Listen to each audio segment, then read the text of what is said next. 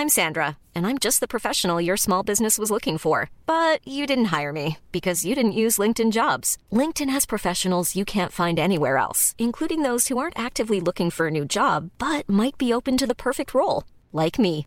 In a given month, over 70% of LinkedIn users don't visit other leading job sites. So if you're not looking on LinkedIn, you'll miss out on great candidates like Sandra. Start hiring professionals like a professional. Post your free job on linkedin.com/people today.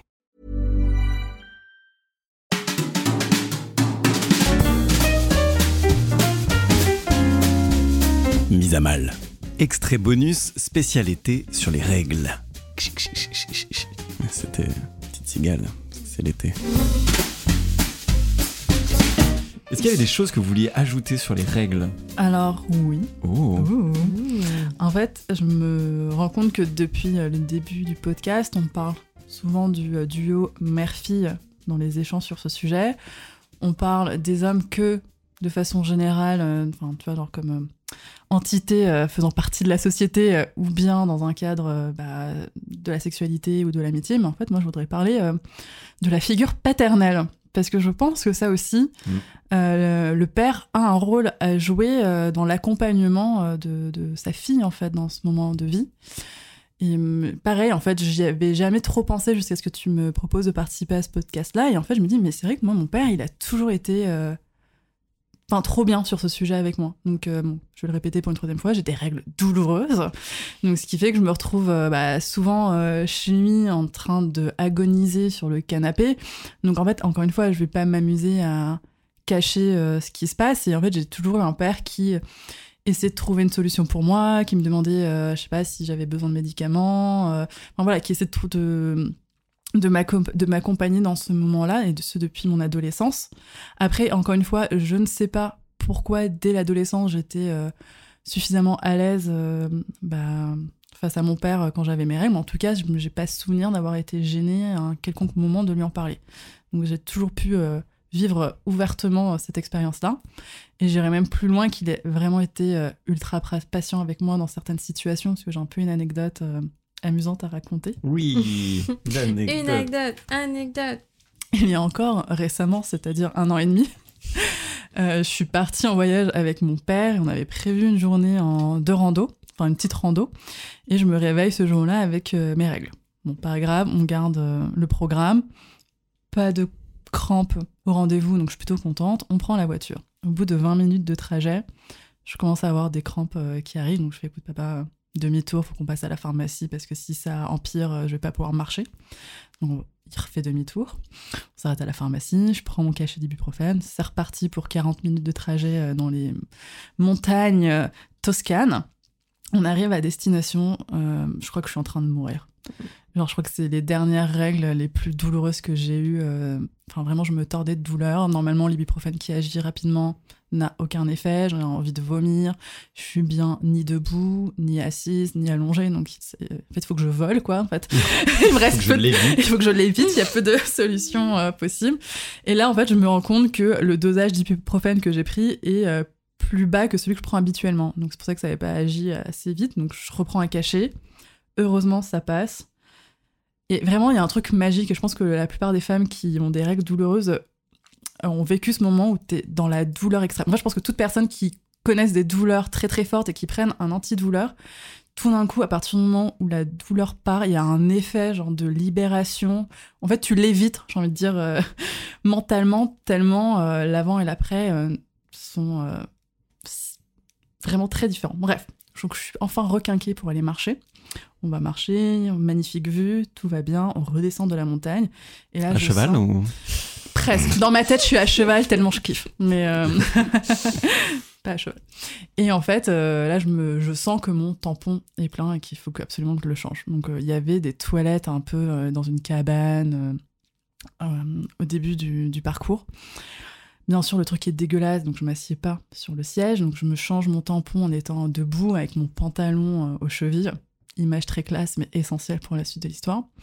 Et en fait, là, je tire sur mon tampon. Et ce qui s'était passé, c'est que le tampon était tellement plein que j'ai eu une sorte de petit lac de sang qui s'est formé au sommet du tampon. Donc en fait, en retirant le tampon, c'est comme si j'ouvrais en fait euh, les portes grandes ouvertes. Des enfers. Et des enfers. Et là, j'ai Oui. vraiment, voilà, j'ai euh, un, une flaque de sang qui est tombée euh, droit sur mon beau pantalon en coton bleu ciel. Oh putain. Bon, alors je, je prends sur moi, je nettoie ce que je peux nettoyer, et, et je crois que là, je j'étais à bout en fait à ce stade-là de la journée. Je sors des toilettes en pleurs, et mon père me voit débarquer avec mon pantalon taché de sang, en train de pleurer. Mais tu sais, il y a un peu un côté aussi enfantin où des fois quand tu pleures euh, devant tes parents, où je trouve qu'il y a un côté un peu, t'as l'impression d'avoir de nouveau 5 ans, et là j'avais l'impression d'avoir euh, bah, que c'était Alba, 5 ans, bon, avec ses règles, certes, c'est bizarre. Mais vraiment, genre, le retour en enfance, petite fille euh, à bout. Et genre, mon père, il a tellement été, genre. Enfin, à aucun moment, il était mal à l'aise, en fait, de tout ça? À aucun moment, il était, genre, énervé que. euh, Enfin, tu vois, que lui aussi, il ait eu à. Tu vas faire demi-tour sur la route, à devoir attendre que j'aille mieux, à devoir, genre, me calmer quand j'étais en pleine crise nerveuse du fait de mon pantalon taché. Et, euh, et tu vois, je me dis que cette expérience que j'ai vécue il y a un an et demi, je la trouve super précieuse.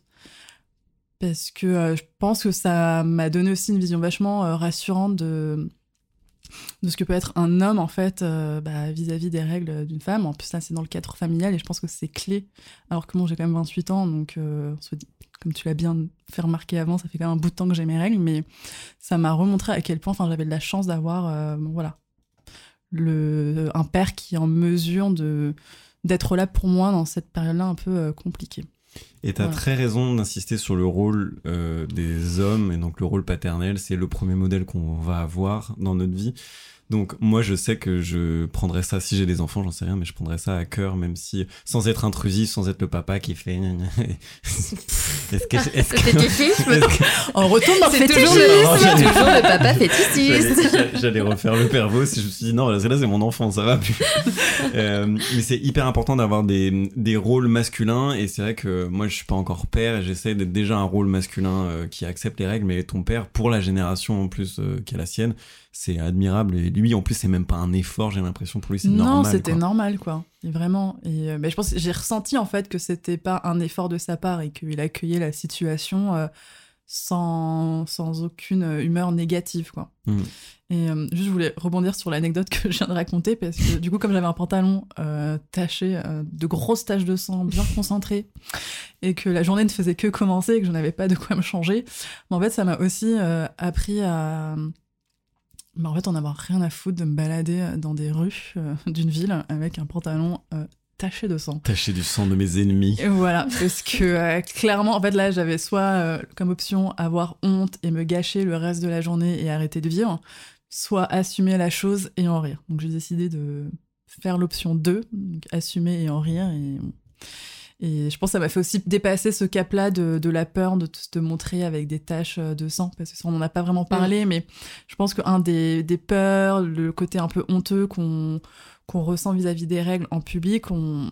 elle vient aussi de cette peur depuis qu'on a ces règles d'avoir une tâche, que ça se voit, tu vois. Et Ouais. ça, on l'intègre dès, je pense, les premières règles au collège. Enfin, moi, je me souviens entre copines, on se disait alors, euh, tu peux me dire si tu vois une tâche, montrer notre cul Mhm. là. euh. Et, Il y avait aussi le truc des serviettes hygiéniques, comme ça pouvait être un peu épais, on avait toujours peur que ça Ouais. se Ah voit ouais, que tu voit, portes ouais. une servi- serviette hygiénique. Donc en fait, on se faisait tout le temps, genre, on se contrôlait euh, Mhm. les unes et les autres pour vérifier que tout était nickel et invisible. Ouais. Mais ça, c'est trop marrant parce que le, le, le, tr- le coup de la tâche, euh, c'est vraiment un truc que tu vis euh, très tôt, quoi. Et je me rappelle des checks aux toilettes ou bien, genre, quand tu sors et tout, que t'as un mec qui te plaît bien, tu, vois, tu peux checker si j'ai pas une tâche et tout. Ou bien, mais le nombre de tâches euh, que tu fais quand t'as tes règles, C'est inévitable en fait. c'est inévitable. Et Mhm. donc, euh, franchement, bravo pour. Euh, enfin, je sais pas, c'est- c'est con en fait de dire bravo, mais en, Ouais, en vrai, en fait, bravo ça quand nous même, est pas tu vois. du tout euh, spontané Non, de, pas du de tout. réagir enfin, de cette façon. Et moi, j'en suis pas là, quoi. Si, si je tâche euh, quelque chose, je suis là, genre, Hey, oh my god, je Ouais, mets un mais- manteau autour de la taille ou j'en sais rien, quoi. Tu trouves des techniques pour, euh, pour cacher, Ouais. euh, encore une fois, pour cacher le sang, quoi. Bah, refais une rando, une piscine Ouais, je de pense sang. qu'il faut et- vraiment être à bout pour accepter Ouais. certaines situations. Je pense que ça, ça me serait arrivé dans un autre cadre beaucoup plus euh, détente. Ça se trouve, je Mm. l'aurais pas du tout vécu de cette façon-là. Mais là, je pense que C'était le summum en fait. Euh. C'était bon, la goutte de sang qui a fait déborder la cup. Oh Mais c'est vrai que c'est très intéressant que tu dis le fait d'aller jusqu'au bout et de te dire en fait t'as été excédé jusqu'au Ouais. point de faire une, une C'était la crise de totale larmes. quoi. Ouais. Et tu te dis mais en fait je peux plus, j'ai plus envie de me mettre dans cet état-là, ce n'est pas vivable, ah, fuck it quoi. Mais Genre vraiment t'as lâché le truc ça. quoi. Parce que la, le prix à payer jusque-là était peut-être supportable et là tu t'es dit c'est plus possible donc tu bascules dans un autre truc donc. euh, Et au final, il s'est rien passé. Non, Voilà. J'avais juste un prétexte pour aller m'acheter une robe, euh, histoire quand même de me changer au bout d'un moment. En plus, c'est tout bénef.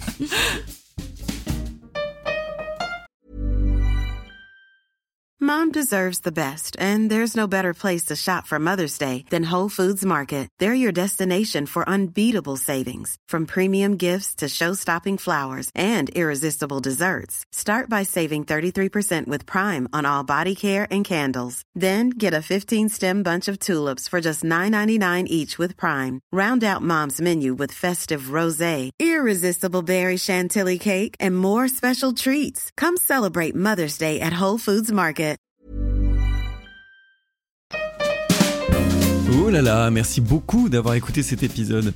S'il vous a plu, je vous invite à mettre un commentaire et une note sur Apple Podcast et aussi sur Spotify où maintenant c'est possible. C'est gratuit, ça prend pas beaucoup de temps et ça soutient énormément le projet. Oh, je vous entends, vous êtes en train de le faire. Et ben merci beaucoup. Je vous fais des bisous et je vous applaudis avec le cœur.